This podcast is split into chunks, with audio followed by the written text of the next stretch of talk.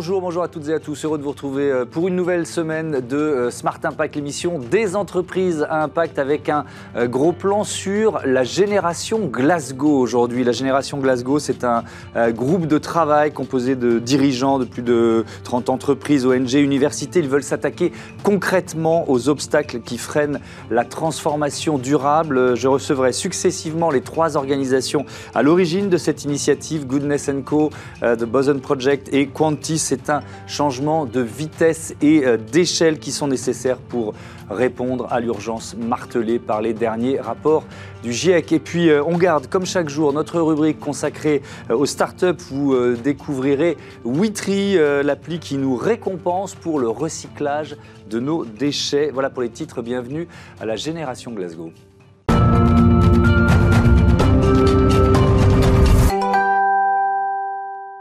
Bonjour Isabelle Grosmaître, bienvenue.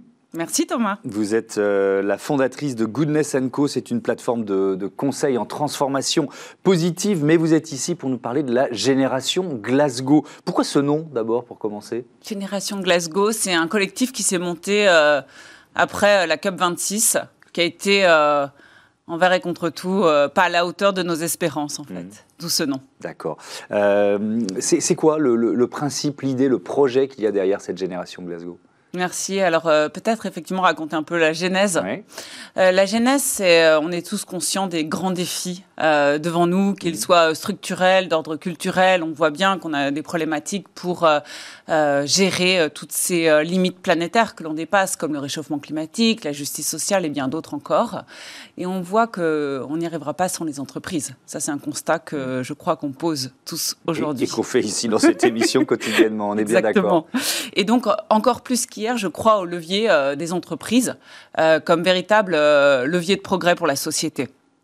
Pour ça, donc, on, voit bien les entreprises, elles commencent à toucher du doigt ce sujet. Mmh. On voit, et vous connaissez ces chiffres par cœur probablement, 8 Français sur 10, par exemple, sont très attentifs à ce que les entreprises mmh. prennent ces enjeux environnementaux et sociétaux au cœur de leur stratégie. on voit bien aussi que les entreprises, qu'elles soient petites ou grandes, dans la réalité, elles n'ont plus le choix. Elles doivent embrasser ces sujets, démontrer leur impact dans la société pour être choisies, mmh. choisies par les consommateurs qui ont envie d'avoir justement des marques de plus en plus responsables, mmh. choisies par les collaborateurs, mmh. etc. Mais c'est pas si simple. Donc ça, c'est la genèse. Euh, qu'est-ce que vous, qu'est-ce que vous faites avec la génération Glasgow? C'est quoi? Ça a été d'abord une grande consultation, c'est ça l'idée? Alors en fait, euh, avec euh, mes deux cofondateurs, donc mmh. Dimitri Caudrelier de Cantis et Emmanuel Duès de Boson Project, d'abord, on a été marqué par cet écart cette, ce gap monstrueux entre euh, les mots, les actions, mmh. les engagements et les réalités.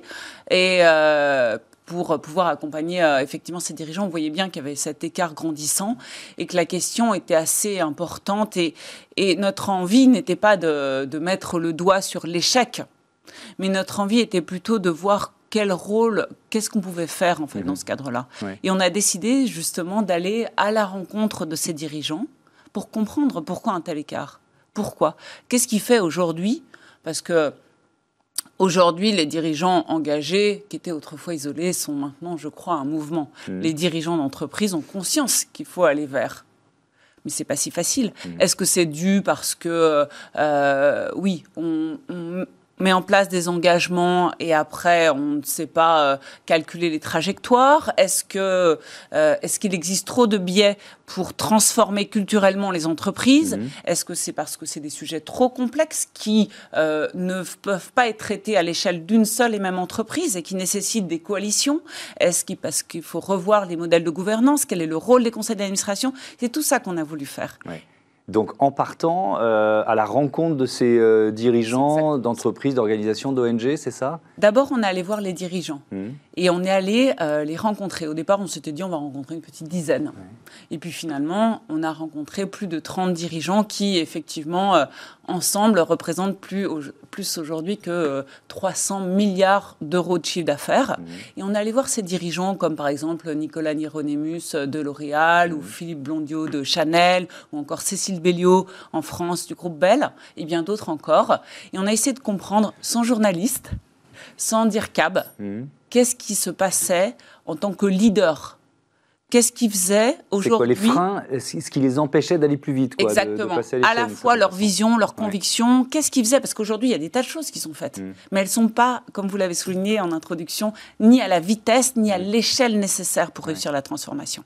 Donc vous avez, euh, grâce à eux, euh, commencé à identifier euh, ces frères. On, y reviendra tout à l'heure. Mais qu'est-ce que vous allez faire maintenant? Comment vous allez travailler? Parce que c'est bien d'identifier. Après, mm. c'est quoi l'idée? C'est de, de, faire des propositions, de partager les bonnes pratiques? C'est quoi l'objectif? Alors en fait, assez vite, une fois qu'on a rencontré ces dirigeants, mm. on a voulu aussi interroger la jeunesse. Mm-hmm. Parce que justement, la jeunesse apporte ce regard oblique euh, relativement naïf.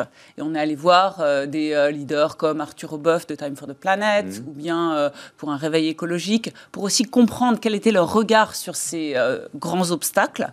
Et on a également accompagné nos interviews de, de rencontres avec ce qu'on appelle les, penseurs de la transition, les thought leaders, les, mmh. les experts, comme par exemple Sandrine Dixon-Desclèves, la coprésidente du Club de Rome, mmh. ou Marcello Palazzi, qui est un des grands leaders du mouvement Bicorp. Et tous ensemble, on a fait émerger plusieurs choses. La première chose que je voudrais partager avec vous, c'est euh, cette étincelle du courage. Hmm. Parce que justement, il n'y aura pas de transition sans courage. Hmm. C'est pas si facile. Et en fait, on a voulu célébrer ça. Et la première chose qu'on a faite la semaine dernière, c'est de publier ce manifeste sur le courage le courage de penser grand, hmm. sortir du cadre, le courage de l'action, ne pas être tétanisé par la peur, le mhm. courage de la vérité, oser effectivement sortir du déni, tous ces éléments qui sont pas si faciles. Donc ça, ça a été notre première pièce. C'est plus facile d'être courageux quand on est plusieurs? Bien sûr. C'est important, vous voyez, le fait que ce soit une action collective, un mouvement collectif? Bien sûr. C'est exactement, c'est quelque chose qui ressort énormément des interviews. Mhm.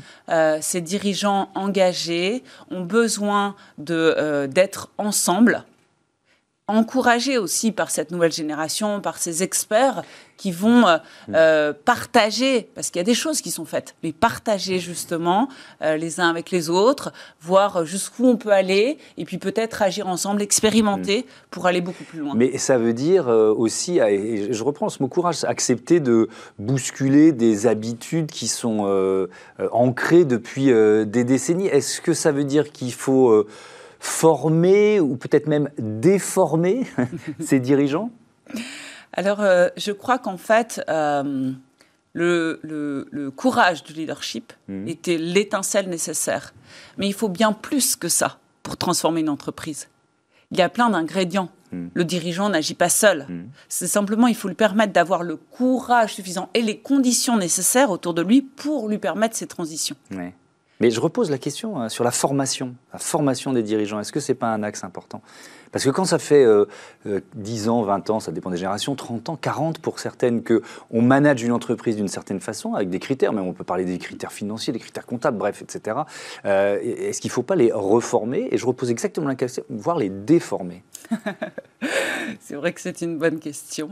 moi, je crois Bien sûr, la formation est un élément essentiel et, mm. notamment, par exemple, j'en suis convaincue sur les conseils d'administration. Mm. On pourrait en parler, ou euh, les collaborateurs, puisqu'aujourd'hui, euh, ne serait-ce que dans le 440, il n'y a que 2% des collaborateurs qui sont formés au sujet de l'ESG. Mm. Mais au-delà de ça, euh, le point, c'est plutôt de leur permettre à ces dirigeants d'avoir dosé. le courage, c'est agir chaque jour, prendre dans les moments difficiles des décisions. Le courage, c'est la, la notion de constante aussi et c'est leur permettre de réussir. Est-ce que ça veut dire aussi que des entreprises qui sont euh, concurrentes doivent accepter de travailler ensemble? Hum. Ça, c'est une grande nouvelle donne, bien sûr. Hum. Aucune entreprise ne peut y arriver seule. Aucune. Et donc, par rapport à ça, ça veut dire qu'une nouvelle forme de coalition s'impose. Et euh, de travailler, donc ça veut dire de travailler avec euh, effectivement des ONG, des experts, d'autres entreprises, mais aussi ses concurrents. Hmm. Et ça, c'est effectivement, c'est une nouvelle donne qui est relativement complexe. Mais, mais est-ce que c'est pas une prime à ceux qui ont moins travaillé, ça? C'est-à-dire que, vous voyez ce que je veux dire On va partager des bonnes pratiques. Euh, ceux qui sont moins avancés sur le chemin de la, de la transition vont bénéficier du travail des pionniers. Est-ce que c'est pas une prime à ceux qui, qui ont moins travaillé ou qui, ont, ou qui étaient dans le déni? Alors, euh, je ne crois pas personnellement, mmh. parce que je crois que seules les entreprises qui auront vraiment démontré leur impact positif dans la société prospéreront parce qu'elles seront choisies par les collaborateurs, les consommateurs, etc. Je suis bien d'accord avec vous. Sûr. Donc celles qui ont pris de l'avance, eh ben forcément, euh, dans ce mouvement, elles ont pris de l'avance aussi vis-à-vis des collaborateurs, vis-à-vis du recrutement, vis-à-vis du financement, etc., etc. Donc si on partage les bonnes pratiques, on permet aux autres de rattraper le retard entre entreprises concurrentes. Mais là encore, hein, moi aussi, euh, j'emploie des, des, euh, des, formules et, euh, et, des réflexions qui sont peut-être très ancien monde. Non, non, mais ce n'est pas si simple et vous avez raison de le souligner. Merci beaucoup, merci Isabelle Gromette. On va continuer de découvrir cette génération Glasgow et les premières pistes d'action identifiées.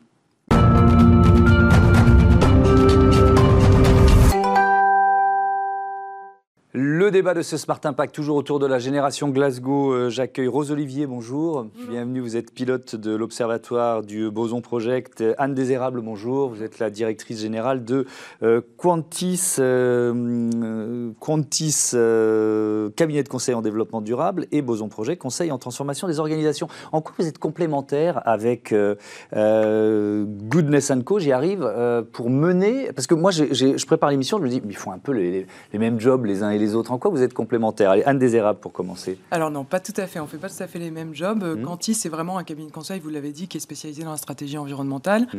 On a été fondé euh, en 2008 et ça fait 15 ans qu'on accompagne les entreprises dans la prise en compte de euh, leur impact euh, mmh. environnemental. Donc on va évaluer pour elles quels sont les impacts environnementaux liés à leur activité. Et ensuite, évidemment, on va les aider à réduire cet impact. Et c'est tout l'enjeu aujourd'hui. C'est la réduction. C'est n'est pas, pas tant la mesure. Et le boson project? Alors nous, on est spécialisé dans la transformation euh, des organisations par et pour le corps social. Mmh. Donc euh, concrètement, notre métier, c'est euh, d'embarquer les corps sociaux dans les projets de transformation, dans les nouvelles stratégies d'entreprise, pour faire en sorte de passer à l'échelle ce qui est défini au niveau de la tête dirigeante. Alors je, vous propose quelques chiffres sur l'urgence climatique pour démarrer cette partie de l'émission. Plus 68% d'émissions mondiales de, de CO2 fossiles entre 90 et 2019, plus 1 degré 1 sur les températures mondiales. Là, on est entre la fin du 19e et les années 2010. Et puis alors ça, c'est assez frappant, 416 milliards de dollars investis dans l'exploration et la production d'énergie fossile en 2021. Bref, on continue d'investir beaucoup dans ce qu'il euh, faudrait abandonner. Et 68% des populations d'animaux vertébrés sauvages perdues entre 70 et 2016. Anne Désérable, est-ce que les dirigeants que vous avez rencontrés était forcément conscient de ces chiffres. On parle souvent de claque climatique. Est-ce que vous avez encore besoin de donner une claque climatique aux dirigeants que vous conseillez? Alors, on ne peut pas dire effectivement que tous les dirigeants aujourd'hui ont le même niveau de connaissance et de compréhension de hmm. ces enjeux-là, mais charge à nous justement euh, de les former et de s'assurer qu'ils le prennent bien en compte. Autant la partie climatique qui aujourd'hui est vraiment beaucoup plus, euh, beaucoup mieux comprise hmm. euh, que la partie, par exemple, biodiversité. Biodiversité. la crise. Dont on parlait moins il y a encore 4-5 ans et dont on parle beaucoup. Et dont on parle beaucoup, beaucoup plus aujourd'hui. Mais ce qu'on ce qu'on réalise surtout, c'est le gap qu'il y a. Vous en avez parlé juste avant. Hmm. le gap qu'il y a entre tous les engagements qui ont été pris ces dernières années et qui sont de plus en plus ambitieux. Mhm. On parle de neutralité carbone, de net zéro, d'abord de, 2050, puis de 2030. On est de plus en plus ambitieux sur ces sujets-là. Et pour autant, quand il s'agit de passer à l'action, alors, c'est pas qu'il n'y a plus personne, mais c'est beaucoup plus compliqué. Évidemment, l'enjeu, il est là. Il est sur le passage à l'action. Et c'est là qu'on se heurte à un certain nombre de blocages euh, dans les entreprises. Euh, et, c'est ça qu'on essaie d'adresser au mhm. sein d'initiatives euh, Génération Glasgow. Ouais. Rose-Olivier, il y a plusieurs freins que vous avez identifiés lors de ces euh, rencontres avec, euh, avec ces euh, dirigeants. Il y, en a, il y en a plusieurs. Alors, il y a la gouvernance, il y a la, culture interne des, entreprises, comment embarquer les, les salariés. Peut-être sur le comment embarquer les, les, les salariés. c'est une aventure, la transformation de l'économie. On parlait de courage tout à l'heure dans la première partie de l'émission. Comment embarquer les salariés? Bah, Peut-être euh, en préambule de, cette question, euh, je vais rebondir sur les propos d'Anne, mmh. et notamment cet écart qui existe entre euh, les mots, les stratégies qui mmh. sont formalisées et le vrai passage à l'action. Ça a des conséquences sur la perception notamment des collaborateurs, mais aussi des consommateurs. Et peut-être un chiffre pour l'illustrer, il y a 75% des Français aujourd'hui qui sont méfiants des entreprises engagées, notamment sur le volet environnemental. Donc on voit bien qu'il y a une, certaine dissonance qui est vécue entre les discours d'intention et ce qui est vraiment concret dans les entreprises. Oui. Il y a eu des promesses, on a l'impression qu'elles ne sont pas forcément tenues. Alors maintenant, comment est-ce qu'on fait? Mmh. euh, on ne change pas une organisation par décret. Et il y a ce que François Dupuis, le sociologue des organisations, appelle le primat du réel. Mmh. Qu'est-ce que ça veut dire, cette expression un petit peu barbare? Ça veut dire que chaque organisation est infiniment complexe, qu'il n'y a pas de bonne solution et qu'il faut rentrer dans les entrailles d'une entreprise, dans, dans, toutes ses singularités, ses jeux politiques, ses, ses distinctions culturelles, pour comprendre vraiment la manière dont elle fonctionne et comprendre comment est-ce que en fonction de ces singularités-là, j'embarque ensuite mon corps social.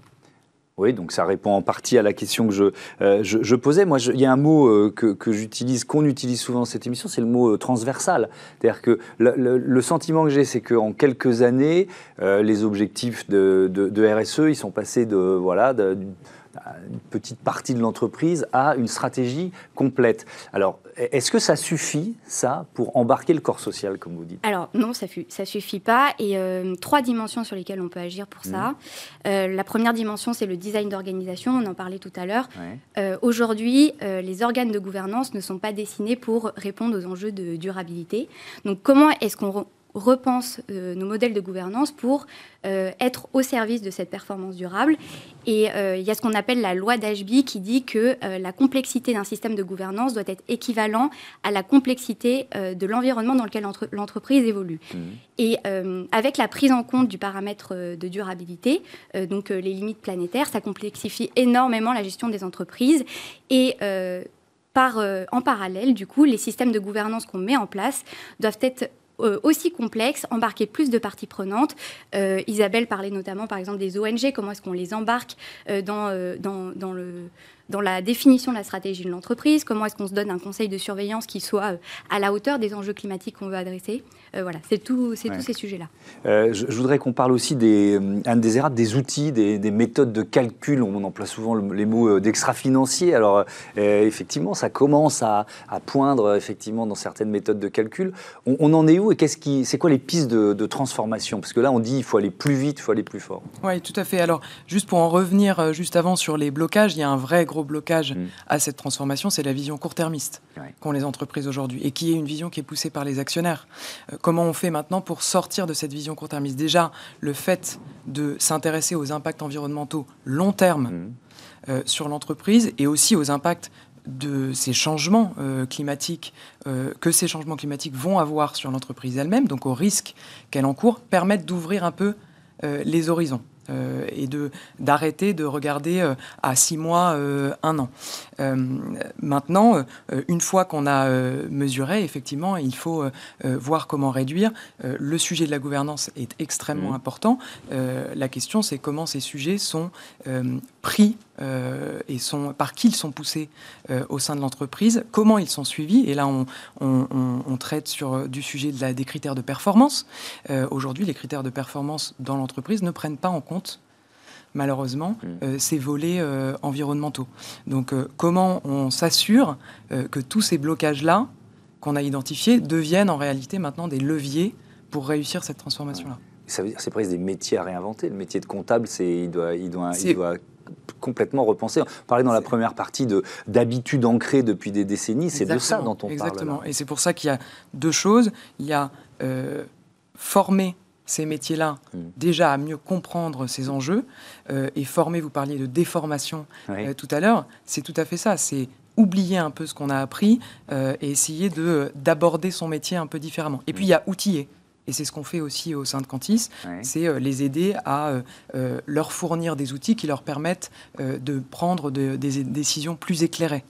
Il y a le frein réglementaire aussi, je ne sais pas laquelle de, vous deux en parler, peut-être vous, Anne Désérable. C'est intéressant de voir, est-ce que c'est possible d'avoir cette action collective des entreprises sans une action euh, conjointe avec les États, avec les gouvernements Parce que ça, semble, c'est peut-être une lapalissade. La réponse est forcément non. Mais, euh, mais comment on peut un, euh, pousser les États à aller eux aussi plus vite, d'après Alors, chez Cantis, nous, on travaille essentiellement avec les entreprises. Et je suis convaincu que c'est en travaillant avec les entreprises qu'on aide indirectement les régulateurs ensuite à légiférer sur ces sujets-là.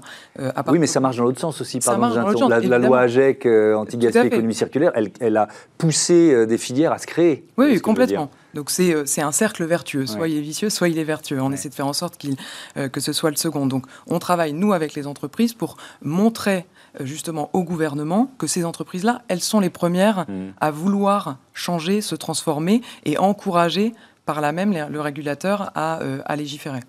On a reçu ici euh, plusieurs fois euh, les, les, chefs d'entreprise de la Convention des entreprises pour le, pour le climat. Voilà, ça fait partie des, organisations qu'on accompagne. Est-ce que vous êtes complémentaire En quoi vous êtes complémentaire bah, Je pense que la singularité de Génération Glasgow, c'est mmh. euh, justement d'allier la force de euh, trois entreprises qui ont euh, des, angles de vue différents pour justement compléter les expertises et arriver à comprendre très en profondeur, à partir de nos, de nos expertises analytiques, quels sont les freins qui sont vraiment auxquels doivent vraiment faire face les dirigeants. Hmm. Donc, euh, on a parlé du sujet du courage, du leadership. Il y a également euh, le sujet euh, de la gouvernance, on en parle également. Il y a aussi le sujet générationnel. Aujourd'hui, le sujet générationnel, c'est plus un objet de fracture qu'un objet, qu'un effet de levier sur lesquels on prend appui pour adresser les transitions. Bah, voilà, comment est-ce qu'on met tout ça à profit? À la fois la grille de lecture, le logiciel de la jeunesse qui a envie de monter en compétences, en connaissances, qui a une énergie folle à revendre sur ces sujets, mmh. avec euh, une génération de, dirigeants qui aujourd'hui ont envie d'être bousculés, qui a envie de la fraîcheur de la jeunesse justement pour avancer. Mmh. Comment est-ce qu'on met ces, générations-là en synergie?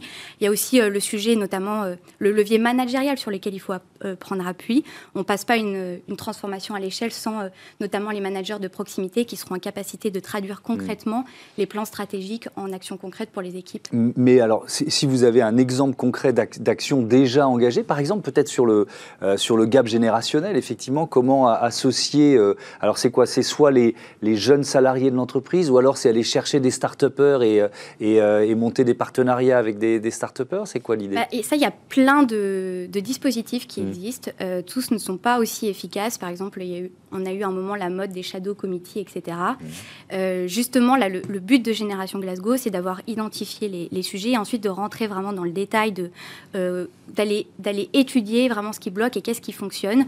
Euh, sur le sujet de jeunesse et pouvoir, comment est-ce qu'on mmh. les fait se rencontrer, se dialoguer pour justement créer des, synergies vertueuses, c'est un sujet qui nous tient beaucoup à cœur et qu'on va travailler. Euh, il y, a, y, y, a le constat de beaucoup d'échecs de dispositifs qui ne fonctionnent pas aujourd'hui. Bah, qu'est-ce qu'on peut mettre en place justement pour, mmh. que, pour que ça marche Est-ce que vous êtes... Euh, l'impression que j'ai, c'est qu'on est encore un peu dans le stade théorique, c'est-à-dire vous avez identifié, vous avez théorisé. le, le, passage à l'action, vous le faites aussi dans vos entreprises respectives mais euh, ça, va être quoi la phase suivante de Génération Glasgow Oui, effectivement. Donc, on le fait dans nos, euh, dans nos entreprises respectives, mais l'idée et la prochaine étape dans Génération Glasgow, c'est de monter des groupes de travail sur la base du volontariat, sur la base de l'expertise, hmm. de l'expérience euh, de chacun, sur, pour travailler ensemble sur des sujets bien identifiés. Alors, typiquement, comme le sujet de la gouvernance, qui sera certainement, fera partie des premiers sujets hmm. à adresser. Et c'est au sein de ces groupes de travail que vont émerger un certain nombre de propositions euh, qui vont pas toutes forcément être adaptées à toutes les entreprises. Euh, on va devoir prendre en compte les spécificités de chacune, mais ces propositions ensuite qui pourront être euh, mises en place par les leaders d'aujourd'hui. Merci beaucoup, merci à toutes les deux. Bon vent à la génération Glasgow. On passe à Smart Ideas, une start-up en pleine lumière, comme tous les jours.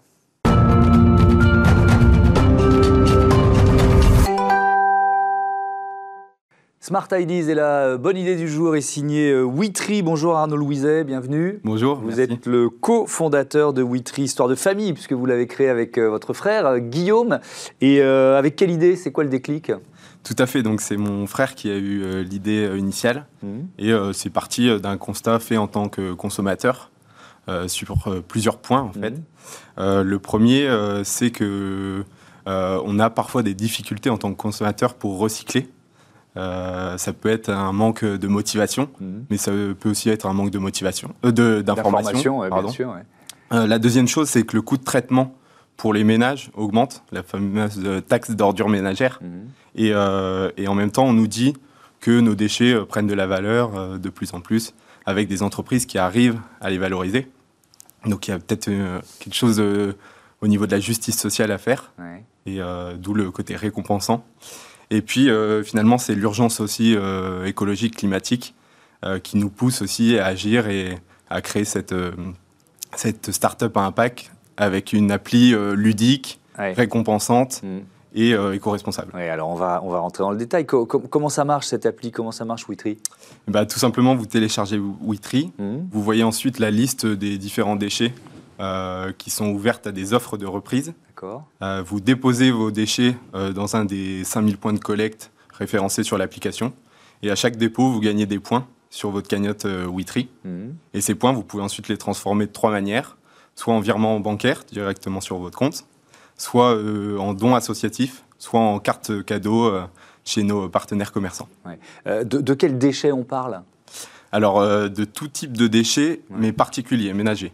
Donc ça va aux tout petits déchets comme la capsule de café en aluminium, le bouchon de liège, la bouteille plastique, jusqu'à des déchets plus occasionnels et un peu plus rares en termes de consommation, qui sont euh, des téléphones portables euh, qu'on stocke euh, depuis très longtemps. Dans On en a tous de nombreux dans nos, dans nos cartons. Ouais. et ça peut être voilà, des choses plus occasionnelles, des pneus de vélo. Des, des, collants aussi pour les femmes. D'accord, donc on, voit vraiment, il y a vraiment la, liste presque produit par produit d'une certaine façon, ouais, ou, famille de produits, on, va dire. Alors après, c'est rassemblé en famille de produits. Ça. Effectivement, aujourd'hui, il y a une vingtaine de produits référencés sur l'appli. Mais le but du jeu, c'est vraiment de mailler euh, un maximum la poubelle des gens pour euh, valoriser et envoyer le déchet directement vers la bonne entreprise. Alors, je m'imagine utilisateur de Witry. Par rapport à mes habitudes euh, actuelles, moi, je trie plastique, carton, etc. Et tout ça, ça va dans la poubelle jaune et je m'en occupe plus. Donc, qu'est-ce que je change à ces habitudes pour rentrer dans la, mécanique Witry et être finalement récompensé pour mon geste? Eh ben, on affine encore ce tri en dirigeant vraiment le gisement de déchets spécialisé directement vers un industriel ou un recycleur, un upcycler, mhm. qui va euh, optimiser l'utilisation de ce déchet.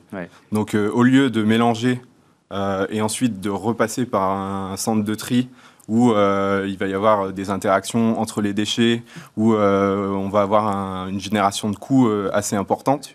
On isole à la source les déchets, on les envoie directement et on les massifie hmm. dans des points de collecte pour qu'ils transitent ensuite hmm. vers des recycleurs, upcyclers spécialisés. Ce qui est, alors justement, ce qui est intéressant, c'est que vous, alors il y a le côté consommateur, on vient d'en parler, mais vous êtes aussi le partenaire des filières. C'est-à-dire qu'il y a des filières qui, qui, existent depuis longtemps, d'autres qui hmm. se sont créées, qui ont besoin de matières premières en quelque sorte, c'est ça? Alors oui, effectivement, le but du jeu, c'est d'accélérer les filières qui euh, existent déjà, mmh. euh, en leur rapportant euh, bah, plus d'approvisionnement et plus de qualité au niveau du gisement de déchets, mais aussi ouvrir la possibilité de créer de nouvelles filières, là où les acteurs innovants, les recycleurs, les upcyclers ont du mal à s'approvisionner sur un déchet très particulier. vous avez un exemple en tête?